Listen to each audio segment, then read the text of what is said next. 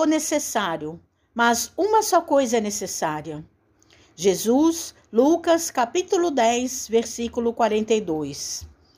Terás muitos negócios próximos ou remotos, mas não poderás subtrair-lhe o caráter de lição, porque a morte te descerrará realidades com as quais nem sonhas de leve.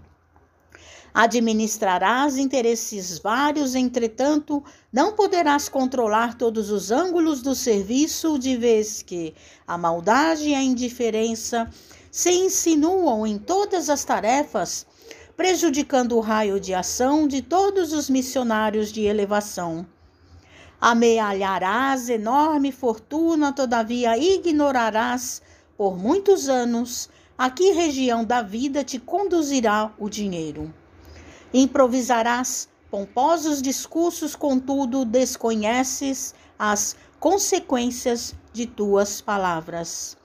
Organizará grande movimento em derredor de teus passos, no entanto, se não construíres algo dentro deles para o bem legítimo, cansar-te-á em vão.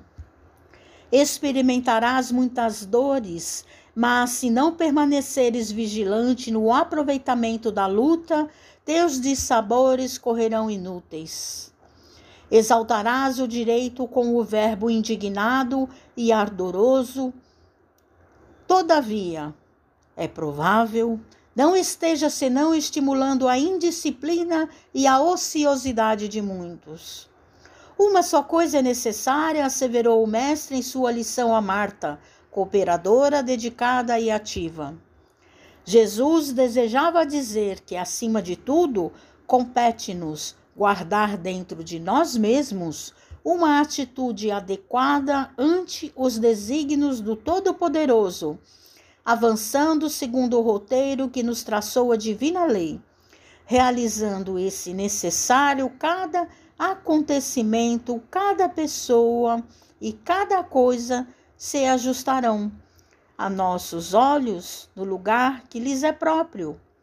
Sem essa posição espiritual de sintonia com o celeste instrutor, é muito difícil agir alguém com proveito Mensagem de Emmanuel no livro Vinha de Luz.